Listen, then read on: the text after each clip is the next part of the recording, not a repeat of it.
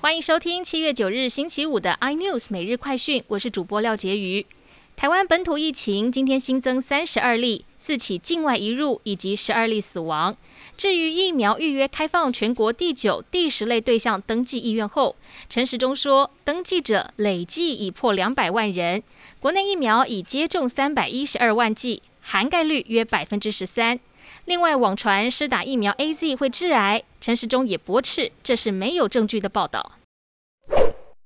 指挥中心八号宣布为解封指引，规定依旧禁止室内五人群聚，但旅行社却可规划国旅九人内出团，让许多业者表示很混乱。今天陈时中坦言，防疫没办法只靠政府，政府能做的是盖刮性抉择，还是需要民众配合，把口罩戴好，保持一定距离。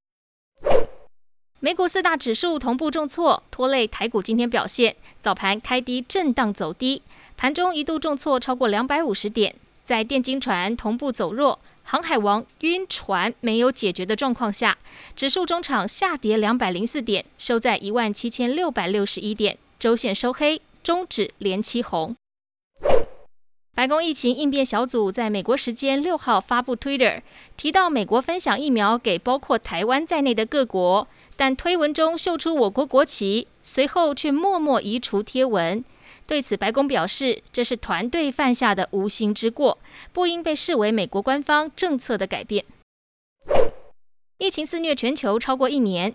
微软宣布发放给每位员工大约新台币四点二万元的奖金，因为他们相信发奖金可以让员工在疫情期间保持愉悦，也感谢员工一年来的努力。总计将发出约新台币五十六亿元。更多新闻内容，请锁定 iNews 财经最正晚报，或上 YouTube 搜寻三立 iNews。